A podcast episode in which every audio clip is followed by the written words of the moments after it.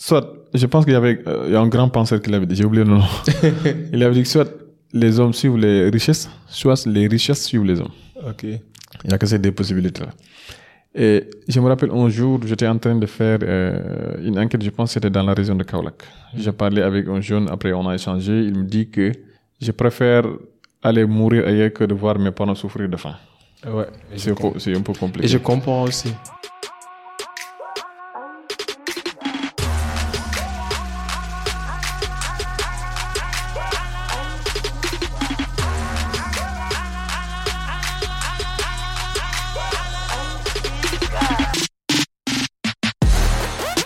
Salam Zia, bonsoir à tous et à toutes. Bienvenue pour un nouvel épisode du Cercle d'influence podcast, votre cercle qui s'inspire à inspirer avant d'expirer.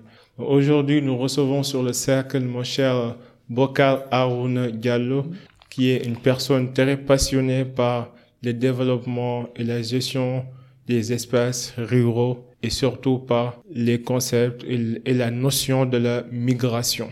Bokar, bienvenue au cercle. Merci, Moussé Sall. Merci beaucoup Tu de m'a- m'avoir tu peux invité. m'appeler Habib, moi, je suis un petit talibé quoi, pas monsieur. Ok, merci de m'avoir invité. Euh, merci euh, de m'avoir invité et merci aussi de m'avoir souhaité la bienvenue. J'espère que on passera une très bonne émission. Non, non, le, le plaisir est pour moi, c'est un honneur. Merci. Euh, pour les gens qui nous écoutent, est-ce que tu peux te présenter brièvement? Et brièvement, je m'appelle euh, Bokar Haroun Diallo, je suis de Fourdou, dans la, dans la commune de Oudalaï, notamment dans le département de Ranérou, c'est un peu dans la région de Matam. Je suis géographe de formation et spécialisé en géographie humaine, notamment sur les questions de gestion et développement d'espaces ruraux que j'ai allié avec euh, la migration. Et en, en termes d'expérience professionnelle, j'ai exercé quelques expériences professionnelles ici au Sénégal en collaboration avec euh, des ONG, en collaboration avec euh, le laboratoire de géographie humaine où on a mené des études sociales sur le terrain. Et j'ai fait aussi euh, une expérience internationale au, Maroc, à l'Université internationale de. Et en même temps, j'étais chargé de l'analyse de besoins de la Fondation Orient-Occident, toujours au, Maroc, à. Et en même temps, chargé de communication dans un projet sur la migration vers l'oriental. C'est toujours au Maroc, à côté de, de l'Algérie. À mon retour au Sénégal, je suis un peu reconverti comme étant un consultant à IPAR où je travaille avec pas mal de projets sur... C'est quoi IPAR C'est un think tank d'initiative prospective agricole et rurale, là où j'étais consultant dans le cadre des projets, notamment avec euh, les fonds de financement de Covid-19 et en même temps avec d'autres projets, notamment sur le secteur agro, euh, agro-silvopastoral et halieutique. Et jusqu'à présent, je suis là-bas comme associé. Ah super, très, très, très bon parcours. Euh, un parcours à la fois exceptionnel et inspirant. Euh, Moi, je suis très, très, très, très intéressé par aussi les, les sujets du développement durable, euh, les sujets de la migration. Euh, tout à l'heure, je pense que l'autre jour, je, regardais un article, peut-être même c'était un de tes articles où on disait que la, production alimentaire a quadruplé entre 1960 et 2020 et que certainement, et d'une évidence aussi, que la population du monde aussi a augmenté quoi, sur le plan démographique. Mais n'empêche que j'ai toujours du mal à comprendre qu'on a toujours des problèmes d'insécurité alimentaire, des, problèmes de famine. Comment expliquer que malgré la révolution technologique, malgré l'industrialisation, comment ça se fait que nous avons toujours un problème de suffisance alimentaire dans le monde? Merci encore au Malik. La question de la souveraineté alimentaire ou bien la question de la sécurité alimentaire, c'est une question mondiale qui touche pratiquement tous les pays du monde. Et aujourd'hui, elle se matérialise par la guerre, euh, la crise ukrainienne, qui n'est autre que le prolongement ou bien la poursuite des anciennes crises qui ont eu lieu pendant les 15 dernières années, notamment la crise de 2007-2009, la crise des subprimes, la crise de 2011 et celle de 2021 la crise ukrainienne et en même temps la crise de la Covid-19, qui est la crise, je pense que l'une des crises que nous n'avons pas connues pendant autant d'années. Et avec toutes ces crises, on a constaté qu'il y a une croissance démographique exponentielle, si je peux dire ainsi, et plus la population est importante, plus la demande en ressources naturelles est importante, plus la population est importante, plus la population piétine sur euh, l'occupation de l'espace. Il s'y ajoute l'urbanisation qui est devenue euh, aussi galopante, qui ne cesse de grignoter de l'espace. Il s'y ajoute euh, les crises conjoncturelles du changement climatique qui entraînent aujourd'hui euh, la faiblesse, la, euh, le manque de revenus ou bien la faible production agricole dû au fait que ça ne pleut pas beaucoup, dû au fait qu'il y a une forte chaleur. Il s'y ajoute la dégradation de l'environnement, il s'y ajoute la déforestation, il s'y ajoute la cherté des intrants, la cherté des fertilisants. En dehors de tout ça, aujourd'hui, nous avons fait face à une crise alimentaire qui est aujourd'hui engendrée par la, la guerre Ukraine, Ukraine, Ukraine euh, et Russie en même temps, qui montre qu'aujourd'hui, il y a quand même une incohérence dans toutes les politiques euh, et programmes de développement agricole entreprises par les États africains depuis, depuis les années de l'indépendance jusqu'à nos jours. Je m'explique. Aujourd'hui, il y a plus de 25 pays dans le monde qui dépendent de l'Ukraine euh, pour l'approvisionnement alimentaire. Et la crise ukrainienne a fait qu'aujourd'hui, ces pays sont confrontés aujourd'hui à un manque d'approvisionnement alimentaire par le simple fait qu'il y a plus de 20 pays dans ce monde, 20 pays fournisseurs, 20 pays dans le monde, dans les pays développés qui ont aujourd'hui interdit l'importation de leurs produits alimentaires.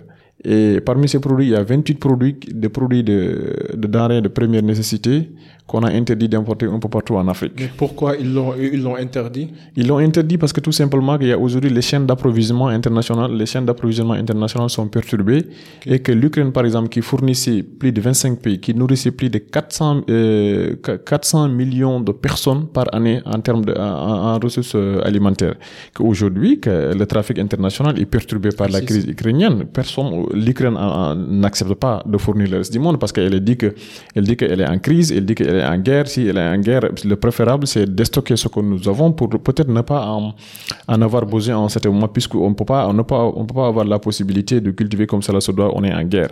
C'est valable aussi pour la Russie. Donc, aujourd'hui, on se rend compte qu'il y a juste euh, une petite partie du monde qui monopolise la, pratiquement toute euh, l'alimentation du monde, si je peux dire ainsi, tous les approvisionnements alimentaires du monde, qui font qu'aujourd'hui, si on est confronté à cette guerre, on sent immédiatement le besoin pour les pays africains de pouvoir s'approvisionner. Mais moi, je peux comprendre, je peux dire ainsi qu'il n'y a pas comme une crise alimentaire mondiale. Peut-être il y a une crise dans certains pays, certains pays africains qui sont des pays dépendants, notamment euh, le Nigeria une partie, le Rwanda, la Somalie, un peu partout de l'Afrique de l'Est et, l'Égypte par exemple qui dépendent 80% de leur importation de blé dans, en Russie, en Chine, euh, en Russie et en Ukraine. Vous voyez. En ce moment, les pays africains sont confrontés aujourd'hui à ce problème-là parce que ils n'avaient pas pensé qu'en ce moment, il est temps pour nous, Africains, de ne pas dépendre de l'Occident, d'essayer d'exploiter ce que nous avons en termes de potentiel hydrique, en termes de potentiel foncier en termes de potentiel de, de jeunesse. On a tout ça, mais on ne parvient pas à exploiter, on préfère dépendre de l'Occident. Et dès qu'on dépend de l'Occident, dès qu'il y a un problème, les chaînes d'approvisionnement sont coupées. Et si les chaînes d'approvisionnement sont coupées, impérativement, on va sentir les conséquences.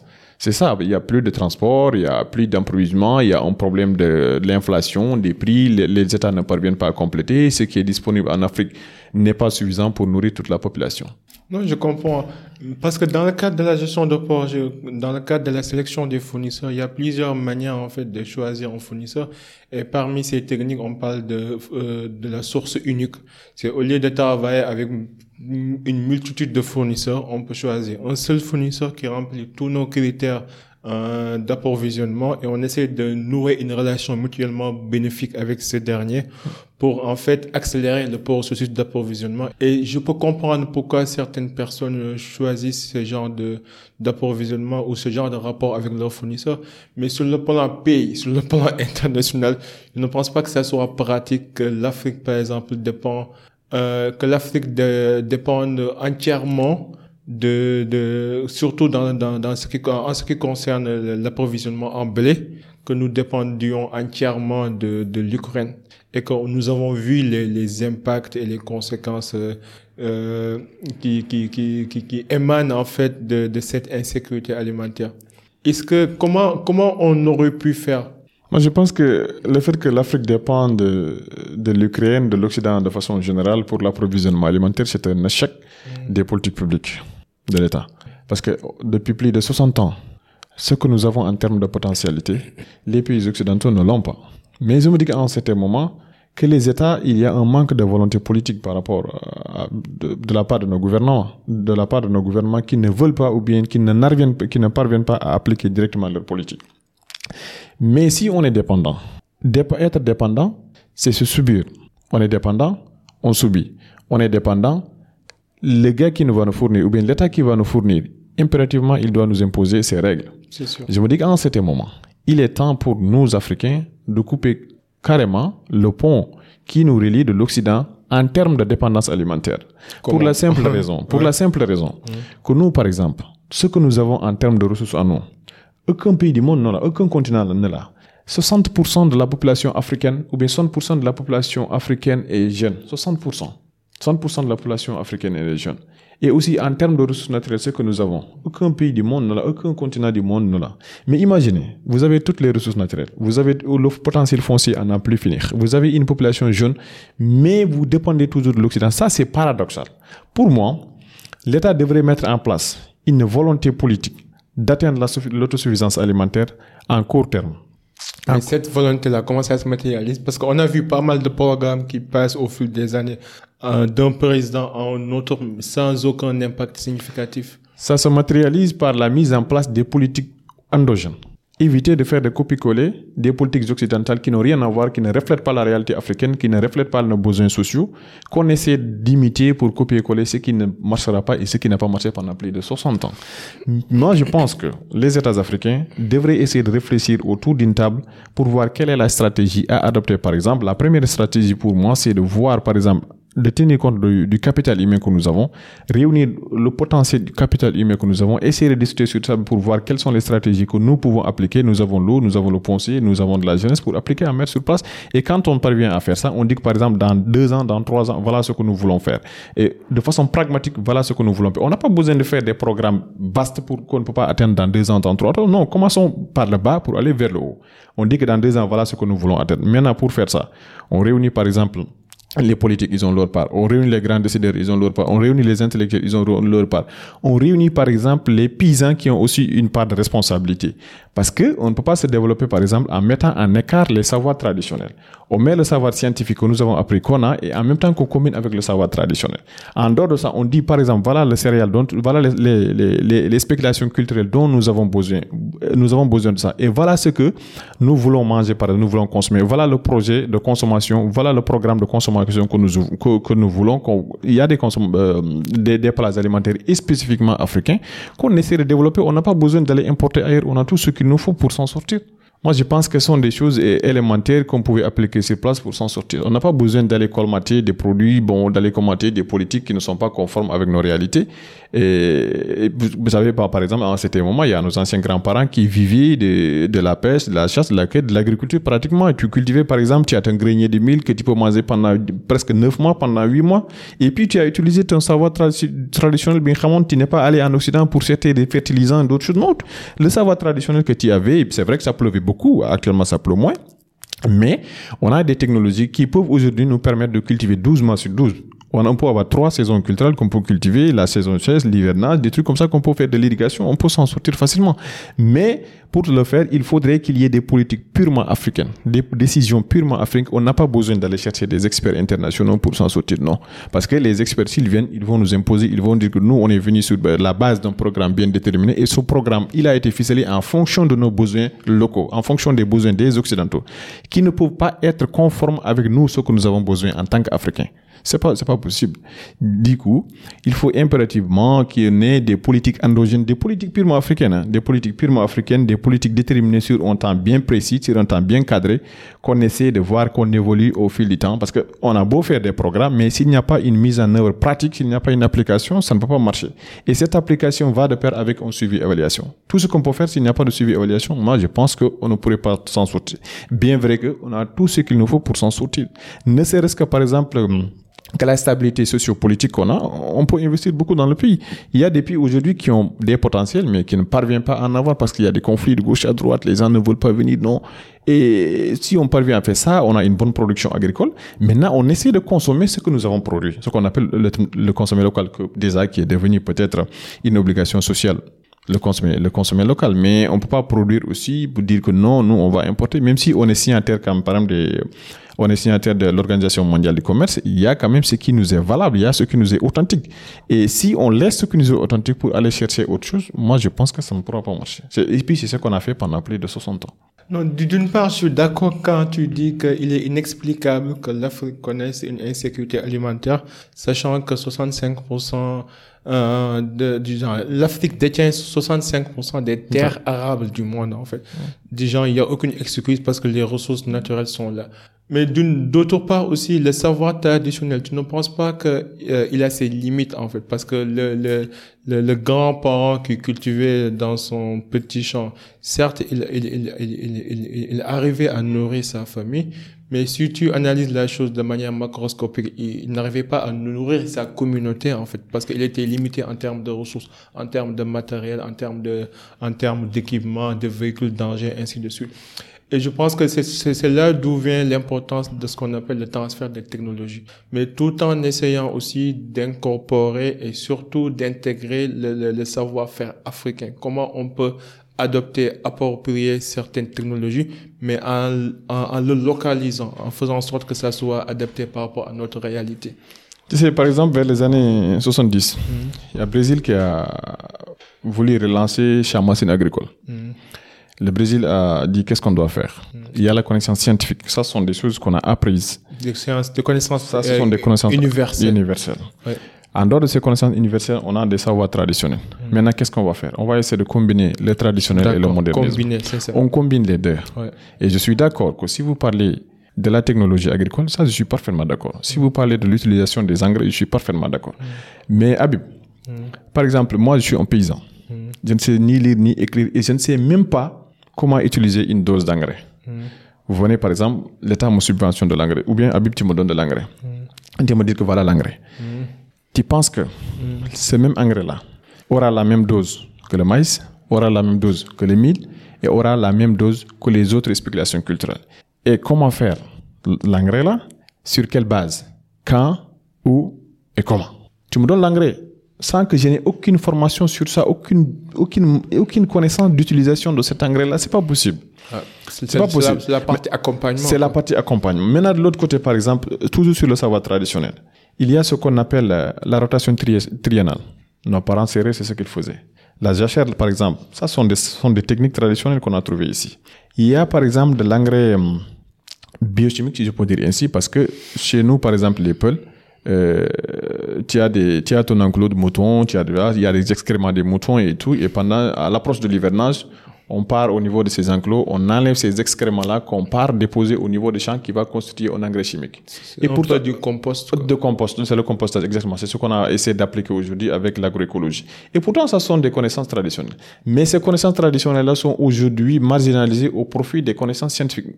Je suis d'accord qu'il y a des connaissances pas scientifiques. forcément marginalisées. Euh, ouais, non, mais, mais aujourd'hui, la majeure partie, dans, la, dans la plupart de ces programmes-là, ouais. c'est rare de voir des connaissances traditionnelles qui ont été incorporées ou bien qui sont incorporées dans ces programmes envisagés. Non, On met exemple, toujours l'accent. Dans cet exemple-là, je pense que c'est parce que ce n'est pas du tout scalable. C'est pratiquement on peut pas en fait l'appliquer à des échelles de grandeur parce que combien de moutons, combien de vaches tu auras besoin pour avoir le compost, suffisamment de compost pour fertiliser tout un champ. C'est ouais. comme l'énergie solaire en fait. Tu vois un peu, comme les panneaux euh, photovoltaïques, c'est vrai que c'est une énergie renouvelable, mais les batteries ne sont pas du tout rentables. Déjà, il faut beaucoup d'espace pour tirer une rentabilité peut-être de 10%. Ce qui fait que c'est pas pratique dans la, dans, dans la vraie vie, quoi. C'est vrai que c'est vrai que c'est pas trop trop trop. Euh, sur le plan macroéconomique, ça peut être un peu compliqué. Mm. Mais tu sais, tout ce qui est fait pour nous sans nous, c'est fait contre nous. Si, si. Quand on parle de l'agriculture et tout, on fait allusion directement aux paysans. Sans nous, on fait contre nous, j'aime bien ça. Ok. C'est quand on parle de l'agriculture, on fait directement allusion aux paysans. Ok. Mais je pense, j'ai pas vu, mais je pense, d'amont en aval, est-ce que réellement les paysans sont impliqués? dans tous moi, les programmes. je te dis, hein, moi, j'y connais non, absolument moi, rien. C'est okay, pour ça que, moi, pour je ça dis, que t'es ah, là. selon- selon- personnellement, je dis personnellement, d'amont en aval, même s'il y a une implication des paysans dans les processus et programmes d'élaboration des, des programmes de, de développement agricole ou bien des politiques agricoles, c'est trop minime.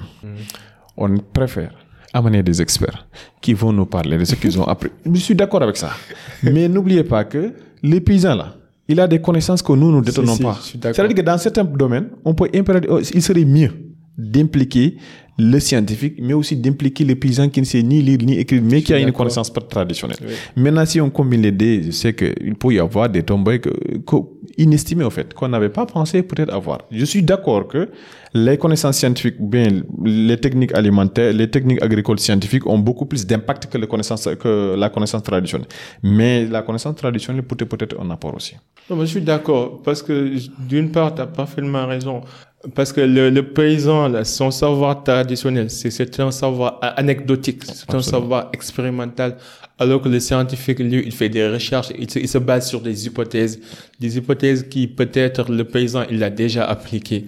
Tu vois donc c'est important de combiner les deux. Mais toujours, euh, si on reste sur le climat africain, par exemple, euh, dans, dans ton article, tu disais que 800, il existe 800 millions de personnes qui connaissent euh, la famine dans le monde.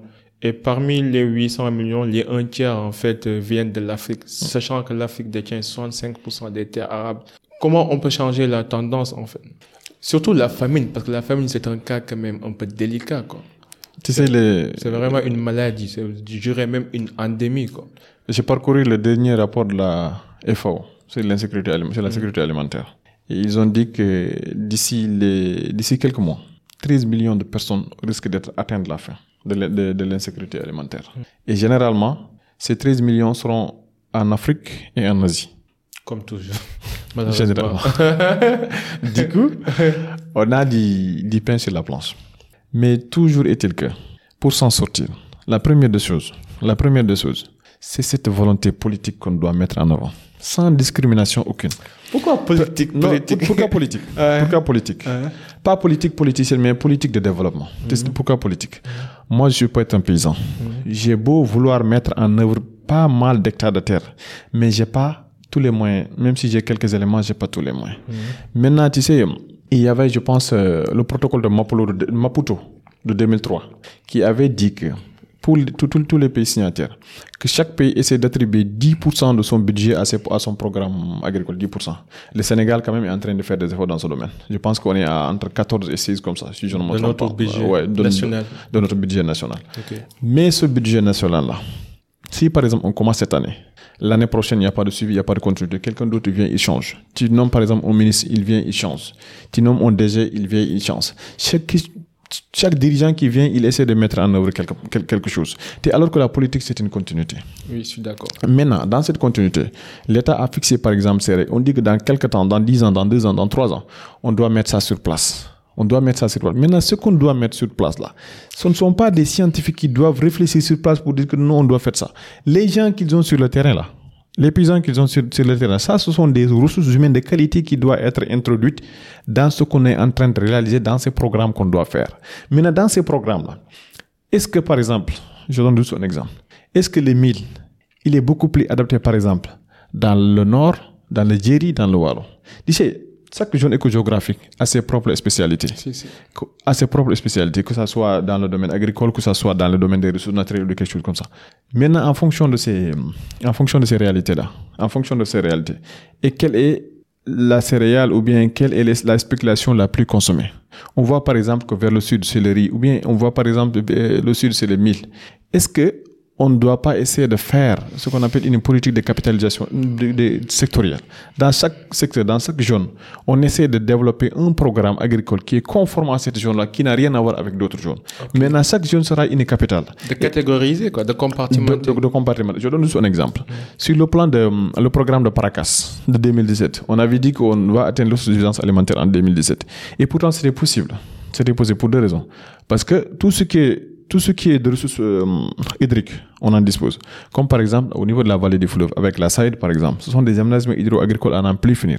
Mais il y a que quelques hectares qui sont mis en œuvre par rapport au nombre qui existe. Je ne voulais pas évoquer le nom parce que j'ai été là-bas récemment, je sais ce qui se passe, on a fait au moins des choses, tu vois. Mais jusqu'à présent, ça reste. Et puis les aménagements, ce sont des aménagements à la limite archaïques, si je peux dire ainsi, parce qu'il y a beaucoup de choses qui manquent. Je ne veux pas entrer dans le détail, mais j'en sais Non, quelque je chose. comprends. Tu vois. Donc, ça veut dire qu'au niveau de la vallée du fleuve, zone, toute la zone nord du pays pouvait être considérée comme étant une capitale en riz, par exemple. On dit que cette zone-là, tu fais ça. Mais qu'est-ce qui empêche que ça soit Mais une? ce qui empêche de ça, c'est vrai que c'est l'incohérence des politiques mises en œuvre. Les politiques proposées, pour moi, c'est ça, c'est l'incohérence. Parce qu'il y a des choses qu'on peut appliquer qui ne sont pas possibles. On peut changer du jour au lendemain, je suis d'accord. Mais tant qu'on ne tient pas compte de la réalité sociale, tant qu'on ne tient pas compte des besoins de la population, tant qu'on ne tient pas compte des, des plats que nous consommons du jour au lendemain, c'est pas possible. On, peut, on, a beau, on, a, on a beau vouloir changer. Mais ça ne marchera pas. C'est-à-dire que il faut cette volonté politique qu'elle soit mise en place. Il faut impliquer tout le monde d'amont en aval. Il faut la mise en place, par exemple, d'une la, la, la, disponibilité de la mécanisation agricole, par exemple. Cette mécanisation agricole, il faut aussi qu'elle qu'elle va de pair avec la mise en place des intrants de qualité. Parce que on peut, on a beau vouloir labourer, mais si on n'a pas des intrants de qualité, moi je me dis qu'on ne peut pas s'en sortir davantage. Ces intrants de qualité-là peuvent peut-être euh, va de pair avec euh, la transformation de la transformation parce qu'on peut produire beaucoup mais qu'il y a quand même des pertes à, à n'en comme par exemple vous partez au niveau de la vallée du fleuve Sénégal il y a les agriculteurs de, l'oignon mais qui pourrissent les, les, les oignons qui pourrissent après récolte parce qu'il n'y a pas de il n'y a pas de chambre de froid, il n'y a pas de, de, de, de conservation, de, zones de stockage, de conservation. Mais en dehors de tout ça, si on parvient à récolter et tout, est-ce qu'il y a une possibilité de pouvoir acheminer au niveau du marché, que ce soit au marché local, que ce soit au marché national? Dans, dans ces zones-là aussi, des, on peut faire des, des, stratégies de diversification économique en fonction des marchés que l'État essaie de créer, des marchés publics bien structurés là où on pourra écouler et qu'il y ait un contrôle régulier de l'État sur ce que nous consommons, sur ce que nous produisons. Mais tant qu'il n'y a pas cette possibilité-là, euh, on a beau essayer, mais ça ne marchera pas. On a beau essayer, ça ne marchera pas. Je pense que le problème des Africains, c'est le suivi et l'évaluation. Parce que je connais beaucoup de pays, hein, par exemple, qui n'ont pas assez de ressources naturelles, mais par contre arrivent à avoir un écosystème euh, euh, agricole qui marche et qui arrive à exporter des denrées alimentaires partout dans le monde, que ce soit le cas de Hollande, le cas de Singapour. C'est des pays en fait euh, qui, qui, qui, servent d'exemple. Donc je comprends pas comment ça se fait que le Sénégal, on a tout ce qu'il faut, mais malgré tout, euh, au niveau gouvernance, au niveau transparence, on est carrément en, en on est carrément dans de sérieux problèmes quoi. Comme disait Einstein, je pense qu'on passe notre temps à mesurer ce qui ne ce qui ce qui mérite pas d'être mesuré et on passe notre temps à compter ce qui ne mérite pas d'être compté au lieu de se focaliser réellement sur un bilan, évaluation, plan d'action, feuille de route, suivi ainsi de suite. La façon dont tu as détaillé, logiquement, c'est comme ça que ça devait aller. Mhm. Mais nous, aux Africains, généralement, on préfère la théorie que la pratique. Ouais. On préfère la théorie que la pratique. Les exemples que tu as, que tu as donnés. J'imagine bien, ou bien j'ose espérer bien, qu'ils sont réunis autour d'une table pour discuter en essayant de voir ce qui leur est authentique. Le copier-coller, là. On, a beau essayer, mais le copier-coller, ça ne peut pas fonctionner comme on le veut. C'est pas possible. Il faut qu'on essaie de, de revenir sur Terre. On n'a pas besoin d'aller chercher ailleurs. Comme disait Ablaïwad quand il est parti en Rome, je pense, en 2008. Le sommet de la, de la FAO. Il a dit aux, aux bailleurs, nous, nous n'avons pas besoin d'experts. nous, nous n'avons pas besoin des gens qui nous viennent pour nous faire apprendre quelque chose. Non, donnez-nous l'argent que vous voulez investir, donnez-nous cet argent-là et mettez-nous à l'épreuve. Laissez-nous essayer, on essaie. Mais on n'a pas besoin d'être dicté. Mais tant que tu es dicté, ça ne peut pas marcher. Tant que tu théorises sans la mise en œuvre pratique, ça ne peut pas marcher. Et puis, on n'a pas besoin, comme si je peux répéter, on n'a pas besoin des programmes énormes, des programmes très bas. Non. On a besoin des programmes qu'on peut atteindre dans un laps de temps et qu'on peut vérifier, qu'on peut y suivre, qu'on peut évaluer à temps. Mais ça commence aussi par combattre la corruption. On, a, on, on voit ce qui se passe avec les, euh, les fertilisants agricoles. Comment, en fait, euh, l'État décide de choisir des ambassadeurs dans certaines zones Mhm. et leur donne, en fait, une certaine quantité de fertilisants. Et ces derniers, après, décident de les vendre dans le marché noir sans aucune conséquence.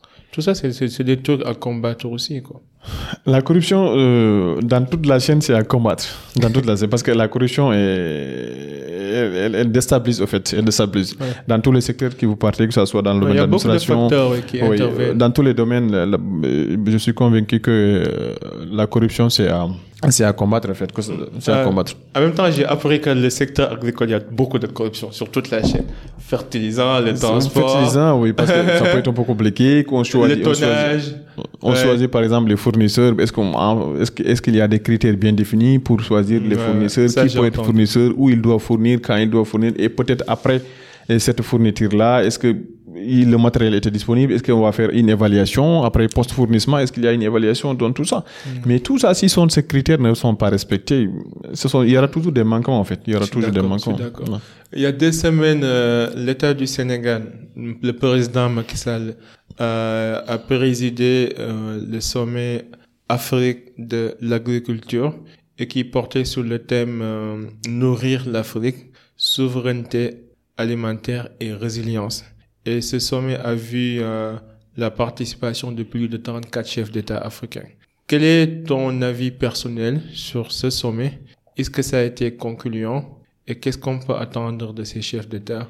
Bon, tenant compte du contexte actuel, peut-être que c'est un sommet qui est venu à son heure, mais je pense qu'il y avait le sommet de 2015.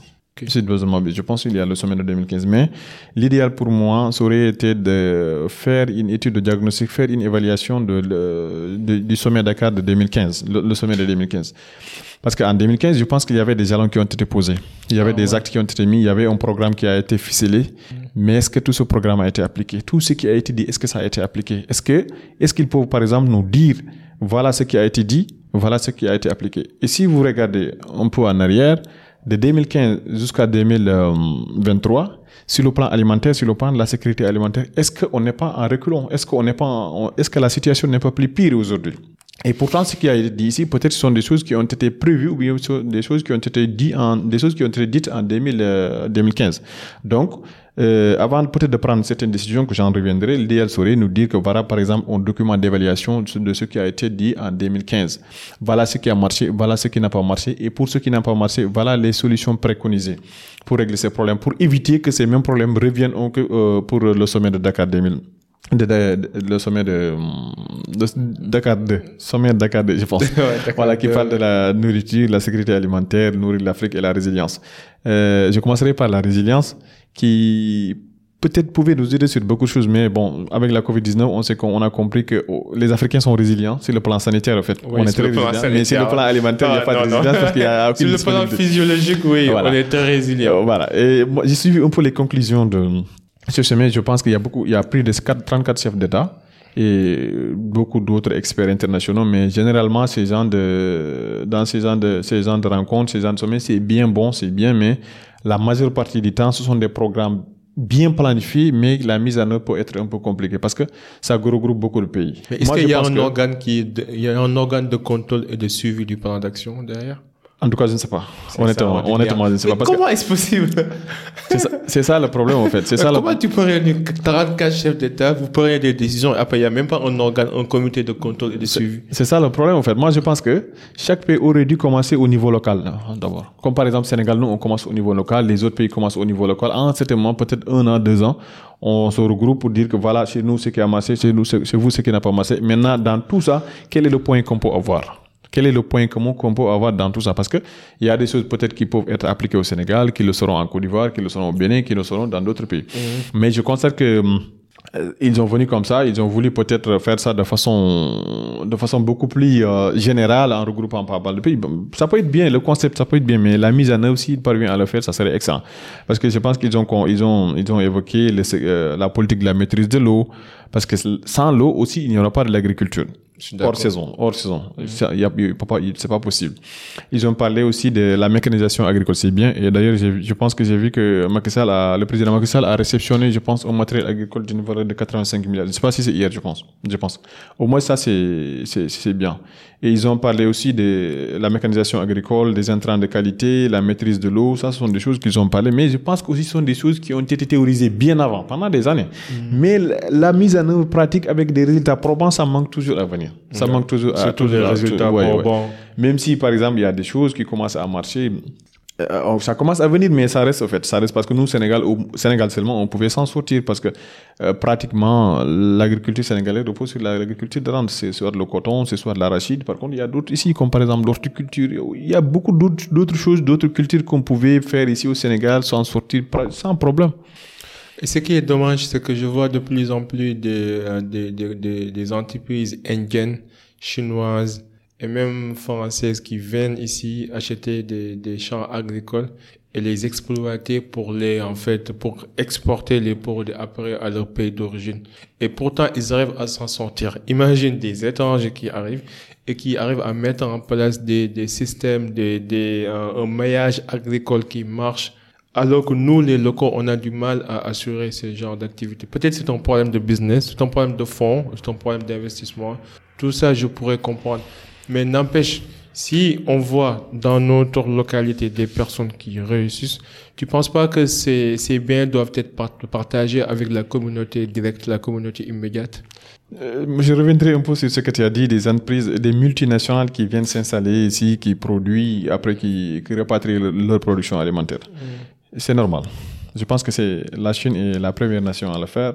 L'Inde aussi. L'Inde, oui. Mais je pense que la Chine est la première nation à le faire. Et puis, c'est compréhensible au fait. Parce que ce sont des pays qui ont connu une forte croissance démographique. Et ils n'ont pas assez d'espace pour pouvoir cultiver suffisamment pour nourrir la population. moi, je suis d'accord sur le principe. Mais est-ce que la population derrière, elle, elle, elle, elle tire du bénéfice euh, créé par, ce, par cette exploitation agricole? Je pense que la population ne peut pas tirer, tirer bénéfice parce que ceux qui sont venus pour euh, s'installer au Sénégal, s'installer un peu partout en Afrique, ils ont un objectif bien précis. Ils ont une population à nourrir, ils n'ont pas d'espace, ils reviennent au Sénégal, ils reviennent, ils viennent en Afrique, ils cultivent ici, après ils repatrient leur culture. Peut-être les Sénégalais, les Africains de façon générale, ce qu'ils peuvent en bénéficier, c'est la main-d'œuvre à volonté, la main-d'œuvre euh, à bon marché. Mais ça, c'est pas juste. Ça, c'est pas juste. C'est pas juste. Mais peut-être au moment des négociations, est-ce qu'il fallait pas introduire certaines clauses? C'est une clause. Est-ce qu'il fallait pas introduire ça? Ça, d'accord, vous venez cultiver ça, mais ça, vous transformez ça ici, ça, vous laissez ça, ça, vous en, vous, c'est logique, quoi. C'est ce qui est logique. Mais je me dis, est-ce que ce sont des choses qui ont été faites C'est ça le problème. C'est ça le problème. Mais peut-être ils viennent aussi, ils utilisent nos terres, ils cultivent. Non, moi, ça me dérange pas parce qu'on est dans un monde mondial, on est dans un monde mondialisé. On peut pas faire tout seul, quoi. On a besoin des, des, des, des contrats avec les autres pays, mais au moins que les contrats soient bien faits et que les, les, les, les, le voisinage, en fait, puisse en tirer les bénéfices. Sinon, ça n'a pas de sens. Ça amène des frustrations, quoi. Et à la limite, même une, une rébellion, quoi. Tu connais mieux que moi, par exemple, les États n'ont pas d'amis. Ils n'ont que des intérêts. Si, par exemple, tel État X vient dans un État Y pour des raisons personnelles, et il sait que c'est pour venir peut-être imposer ma suprématie, je vais le faire. Mais l'idéal serait été qu'il y ait une discussion, qu'il y ait des clauses concrètes qui mettent en place la part des gagnants-gagnants, qu'il y ait un partenariat gagnant-gagnant, que chacun en gagne. Mais si cela n'est pas fait, et que peut-être les étrangers, ils viennent, euh, ils imposent ce qu'ils veulent, mais en ce, ça, ils, vont faire ce qui les arrange. Non, je disais même, ça, je disais même à un ami que dans dix ans, on, sera des pauvres étrangers dans nos propres pays. C'est ça. Parce que tu sais pourquoi? tu sais pourquoi? tu es dans un pays, tu vois tes ressources sont en train de partir et toi tu es là, tu n'as pas de travail. Maintenant, le fait que tu manques de travail et que la population devient de plus en plus importante, la demande devient de plus en plus importante, en certain moment, la, la jeunesse deviendra une bombe explosive que tu ne pourras pas retenir. Ce qui s'est passé, par exemple, au mois de mars, 2021. Parce qu'ils n'ont pas il n'y a pas d'activité, il n'y a pas de travail, ni rien, et tu vois que les ressources sont en train de repartir dans d'autres pays. C'est extraordinaire, parce que c'est ce que je vois. Si tu vois, le secteur de la boutique, c'est géré par les Guinéens. Le secteur agroalimentaire, c'est géré par les Libanais. Mm. Le secteur agricole, on voit de plus en plus des Chinois et des Indiens. Presque dans tous les secteurs, tu vois tu vois pratiquement plus de Sénégalais, tu vois des étrangers. Mm. Peut-être aussi, nous aussi, on a, on est coupable d'une part. Peut-être on est flemmard, peut-être on n'est pas des bosseurs. J'ai pas la réponse à cette question. Moi, en tout cas, je trouve que c'est dommage que de plus en plus, tous les secteurs périmères sont gérés par des étrangers. Là, je, moi, je pense que je peux être d'accord qu'on est des, on est trop attentiste de l'État. Mm. La jeunesse africaine, généralement, mm. elle est trop attentiste de l'État. Il dit que moi, j'attends que l'État fasse tout, alors que c'est pas possible. L'État ne peut pas tout faire. Hein. Mm. L'État peut peut-être mettre en place un environnement propice à la création d'emplois, un environnement propice au développement de l'entrepreneuriat, un environnement propice au business. Ça, je suis parfaitement d'accord. Mais nous, on est trop, trop, trop attentistes. Et alors que l'État ne peut pas régler tous ces problèmes-là.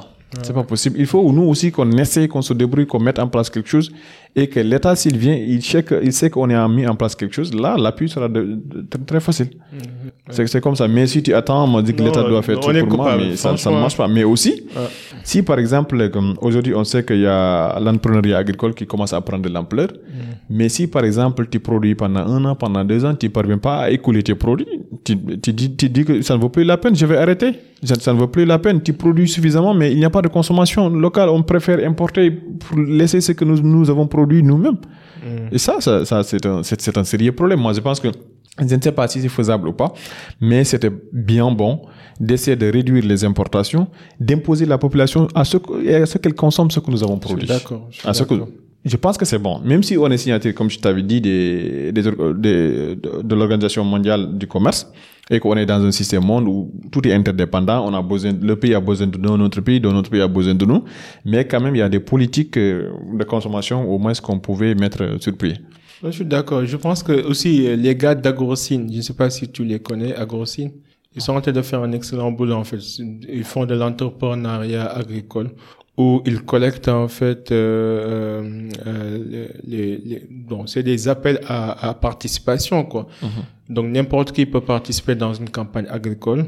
Ils cultivent, ensuite ils récoltent, ensuite ils vendent et ils partagent les bénéfices avec les participants.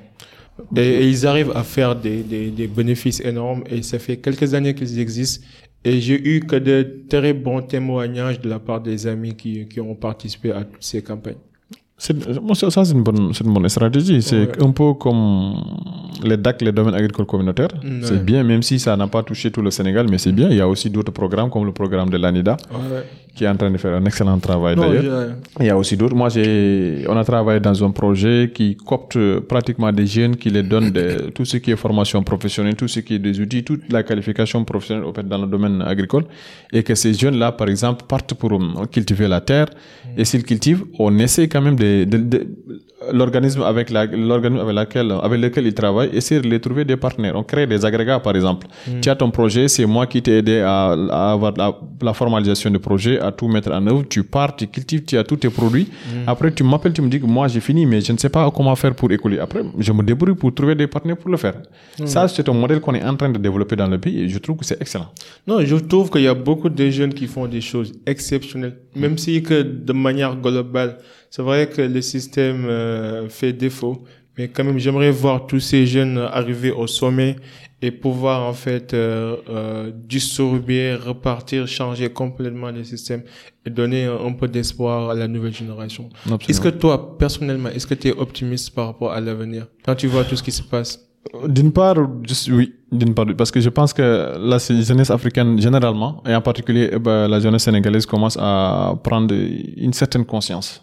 Parce qu'on disait que non, tout, on dépend de l'Europe, on dépend de l'Occident et tout, mais en certain moment, je vois que les jeunes commencent maintenant à prendre euh, la chose en main, quoi. Ils disent que maintenant, c'est à nous, on réclame le patriotisme économique dont on parle, en fait. Et le repli sur soi, le nationalisme économique dont on parle, je pense que si ça continue comme ça, euh, les jeunes, s'ils n'ont pas changé de, de stratégie entre-temps, moi je suis vraiment optimiste, s'ils n'ont pas changé de stratégie entre-temps, parce que ça commence à changer, les jeunes commencent à s'adonner à l'agriculture, à la pratique agricole, à l'entrepreneuriat, tout ce qui est l'embauche bovine, tout ce qui est agriculture aussi, parce que ce sont des secteurs aussi clés qui participent à la création d'emplois. hein. Donc si ça continue comme ça, moi je suis, je suis vraiment optimiste, si ça continue comme ça. ah, C'est super, c'est bien. Et je pense que peut-être qu'un un jour, on aura peut-être un État qui, qui va mettre beaucoup davantage l'accent sur, euh, sur, sur la politique de la jeunesse, quoi. Ouais. Et aussi donner confiance à la jeunesse parce que aussi, c'est, c'est comme ça. Il faut que les jeunes soient impliqués dans les processus de décision.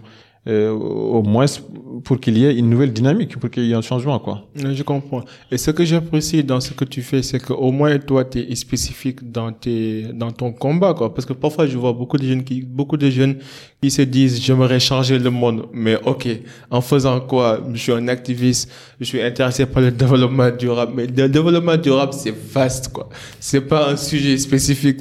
Développement durable, c'est le réchauffement climatique, c'est, c'est la RSE, c'est la, c'est l'agriculture, c'est, la sécheresse. Donc, c'est bien de choisir une niche, d'avoir un objectif spécifique et de, de, de, de concentrer en fait son énergie sur la résolution de ce problème spécifique.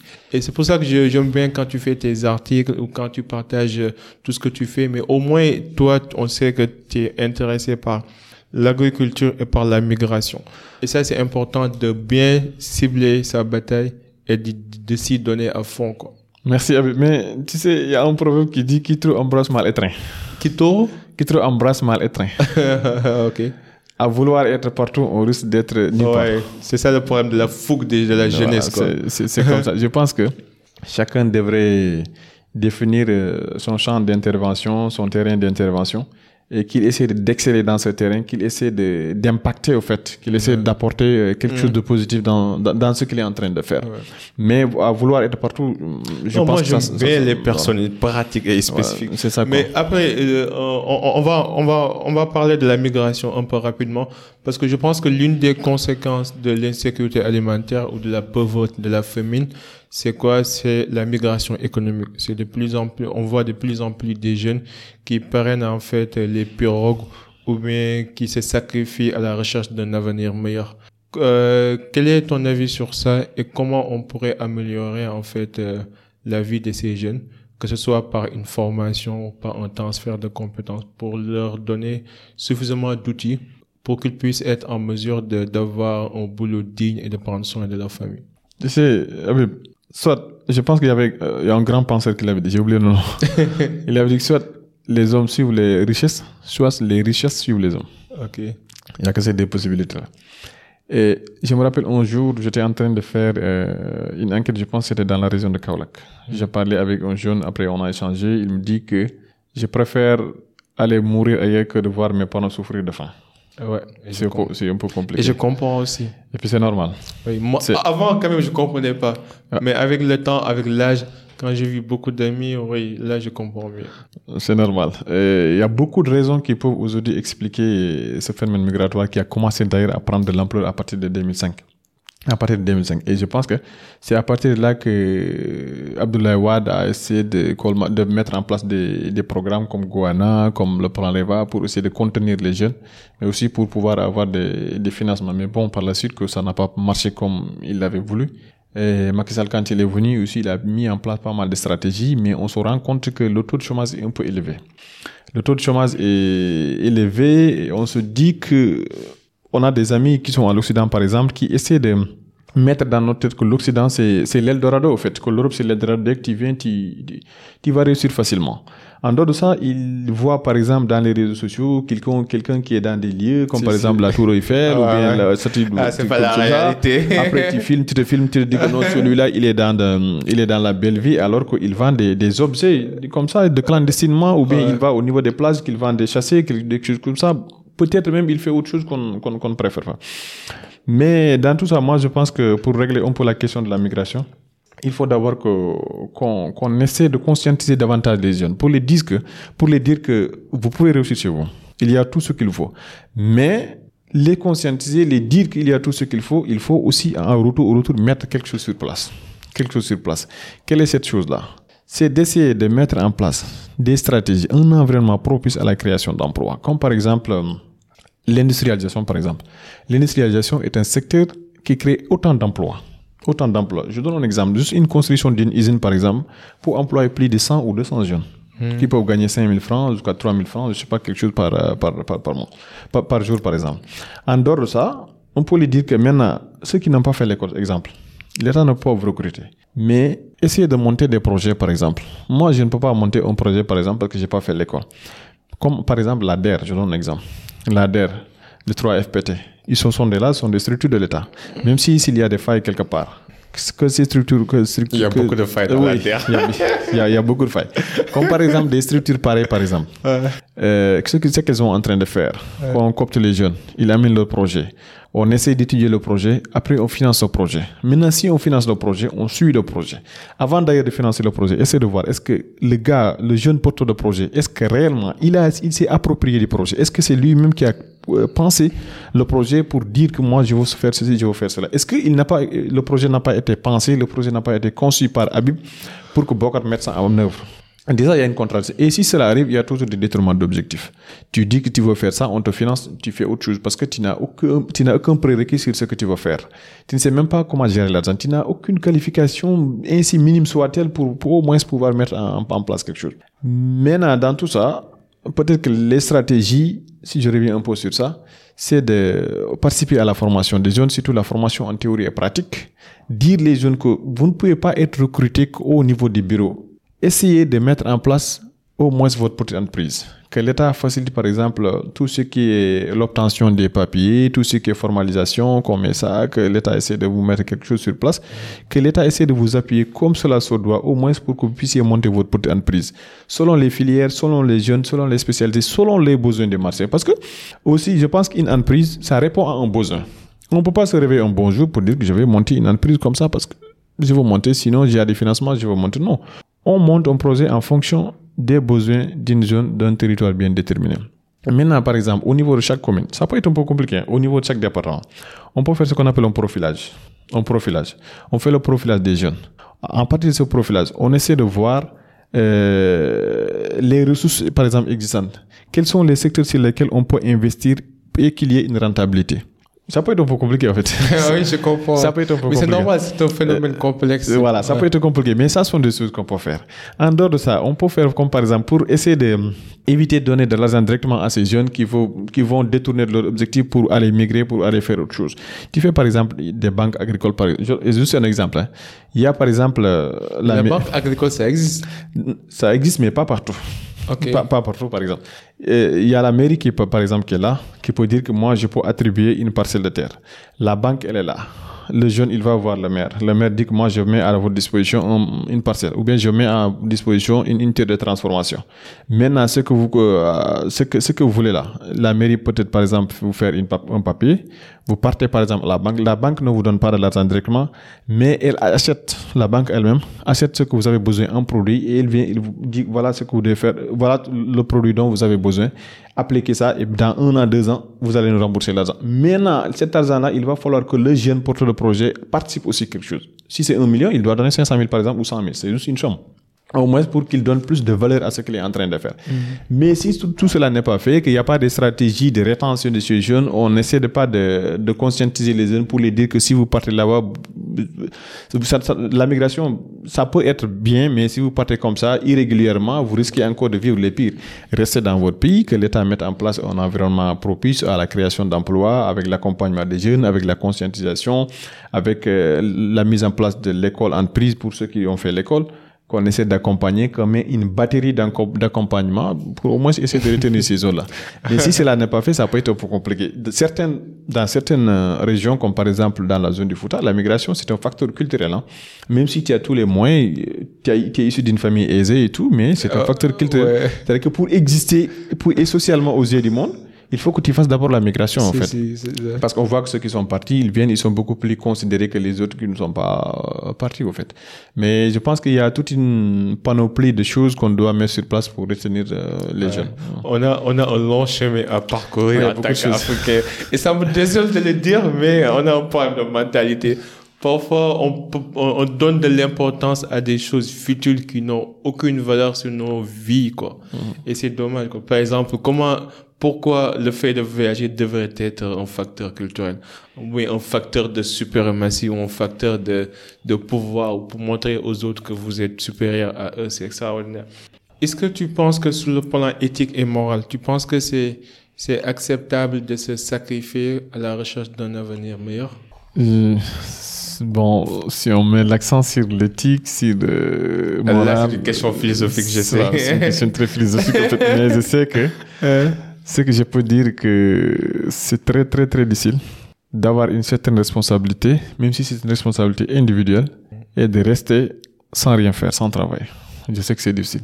Parfois, on peut être... euh, pour, pour- le fait de, rester sans travail pour nous hum, obliger à faire des choses qu'on ne veut pas.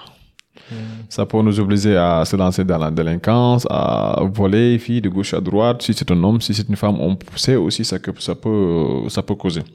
Mais je me suis dit que, en tant qu'homme aussi, tout ce qu'il nous faut, tout ce qu'on se doit, c'est de se battre corps et âme, dignement, corps et âme, je dis dignement, pour au moins chercher quelque chose euh, pour subvenir à nos besoins. Parce que dépendre aussi, ça, ça, ça, salit la dignité humaine, en fait.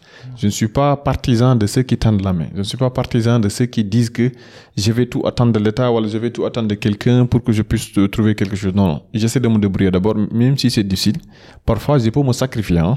Je peux me sacrifier parfois pour essayer de subvenir à mes besoins ou bien de subvenir aux besoins peut-être de mes parents, de mes amis, quelque chose comme ça. Je me dis que on, doit se donner à fond, on doit se donner la volonté au moins pour trouver quelque chose.